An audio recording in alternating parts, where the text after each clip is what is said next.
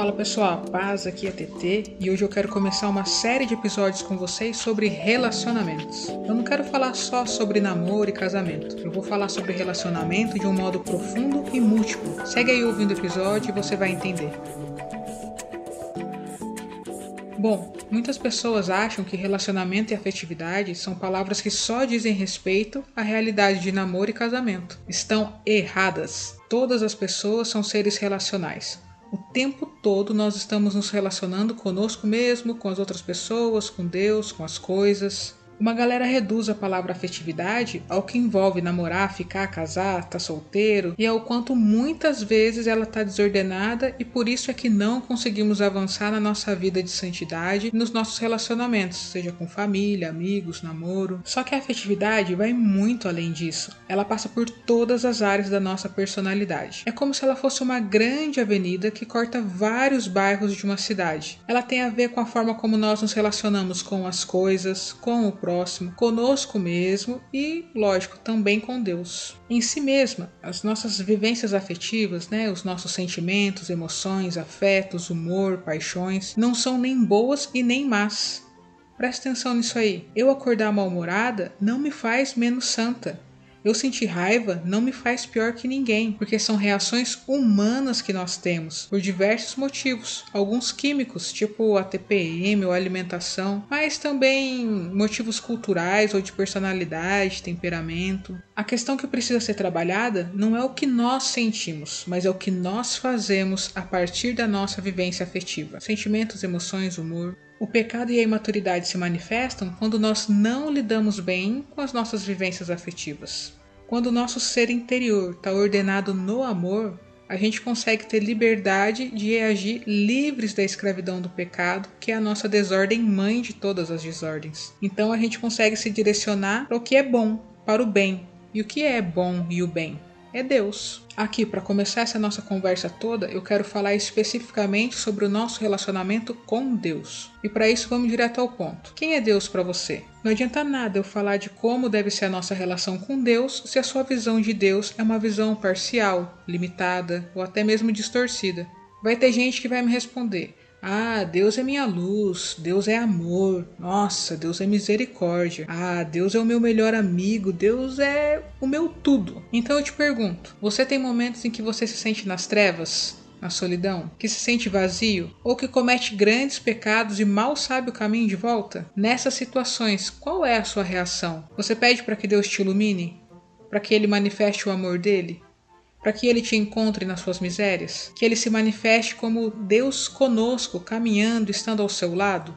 A grande verdade é que muitas vezes a gente sabe os conceitos sobre Deus, mas na prática a gente não aplica os conceitos ao nosso relacionamento com Ele. E o que, que adianta saber e dizer que Deus é amor, é luz, é misericórdia, caminho, verdade, vida, se isso não é aplicado e assumido no dia a dia da minha vida? A nossa relação com Deus precisa ser encarnada, precisa ser prática, concreta, ainda que de início a gente não saiba bem como fazer. É preciso querer crescer nisso até que a gente consiga chegar na intimidade, na amizade profunda e verdadeira, na comunhão com o coração de Deus. Mas para eu me relacionar com Deus, não basta apenas saber quem é Deus. É preciso que eu saiba também quem sou eu. E aí, quem é você? O que, que tem de mais profundo para você descobrir sobre você mesmo? Pergunta difícil, hein? mas eu vou tentar te ajudar a descobrir. Você é imagem e semelhança de Deus. Você é filho amado dele. Todo o resto da sua vida, suas escolhas, ações, pensamentos, sentimentos, tudo, tudo, tudo tem que estar baseado nisso. Se essa base for sólida, Podem vir as tempestades, as inseguranças da adolescência, os desafios da juventude, as cobranças da vida adulta, as comparações no ambiente de trabalho, qualquer coisa. Se eu sei quem eu sou, o que está à minha volta não vai me abalar. Eu vou passar por tudo sem grandes afetações. O tempo da adolescência é o tempo em que a gente mais busca descobrir quem nós somos, né? Como interagir com o mundo, com as pessoas, achar o nosso lugar, descobrir o nosso jeito de ser. Só que o grande problema está em que muitos de nós passam por esse tempo sem fazer a mais importante das descobertas, a descoberta que é eu sou filho amado, imagem e semelhança de Deus. Nada que você faça ou viva pode mudar essa realidade. Cada um de nós faz isso crescer e se solidificar dentro de si, na medida em que permite Deus nos conduzir a isso. E o lugar onde isso acontece é na oração. A oração não é pensar, falar, sentir, realizar algo, mas é a busca por amar a Deus, por se manter unido a Ele no amor. A gente pode dizer que o relacionamento com Deus tem três estágios. O primeiro, Deus me atraiu a si.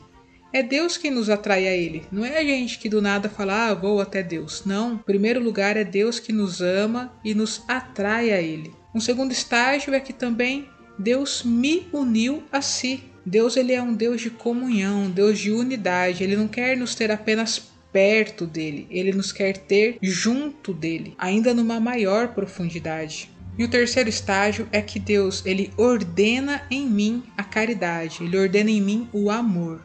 Ter tudo alicerçado no amor é a forma de ordenarmos nossas vidas e crescermos na vida com Deus. Existe um duplo movimento que precisa ser percebido. Para me relacionar com Deus, eu preciso saber me relacionar com as coisas e com as pessoas. E quanto mais profundamente eu me relaciono com Deus, melhor me relaciono com as coisas e com as pessoas. É o tal amar a Deus nas coisas e nas pessoas e não a elas como deuses. Enquanto o apego e o instinto mandarem em mim, enquanto eu tiver ídolos, um relacionamento desordenado com as coisas e com as pessoas, não tem como eu evoluir na minha relação com Deus. É na medida em que a gente coloca o amor, a gente coloca Deus em primeiro lugar em todas as coisas, que a nossa vida vai sendo ordenada. Ordenando então o meu interior para o amor ao outro, né, ao próximo e a Deus, eu domino a criação de Deus e a criação do homem também. Elas não vão mais mandar em mim, sou eu quem vou mandar nelas, segundo a graça de Deus. Pelo amor, eu ordeno os meus afetos e me relaciono com os outros. Por amor a Deus, eu amo os meus irmãos. E na vivência do amor com os meus irmãos,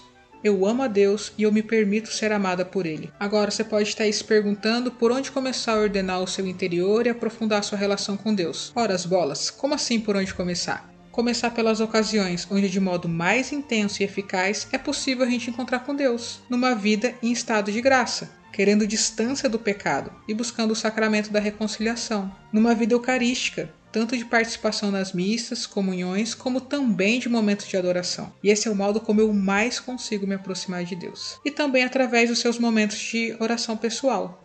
Aqui vai uma dica. Muita gente não consegue se concentrar nos momentos de oração e acaba não evoluindo muito na vida espiritual. Além da dica do buscar estar sempre em estado de graça, ou seja, sem que o pecado seja uma barreira entre você e Deus, outra coisa que ajuda muito é fazer uma preparação remota ao momento de oração. Se você tem um horário fixo para rezar, tenta fazer com que a sua rotina um tempo antes já comece a preparar o seu coração para esse encontro com Deus. Tenta já dar para sua mente menos estímulos que possam se tornar distrações. Já usa de alguma música para ir sendo a trilha sonora que prepara a sua alma. Não tem como você estar tá com a cabeça a milhão na correria e só por fazer o sinal da cruz achar que já terá um bom momento de oração. Não, é preciso que você prepare a sua mente e o seu coração para que o seu momento exclusivo na presença de Deus seja o mais fecundo, o mais unitivo possível. Eu tenho certeza absoluta que com essas dicas sendo aplicadas na sua vida, você vai conseguir aumentar a sua intimidade com Deus e a partir disso começar a ordenar a sua vida para o amor, para a união com Ele.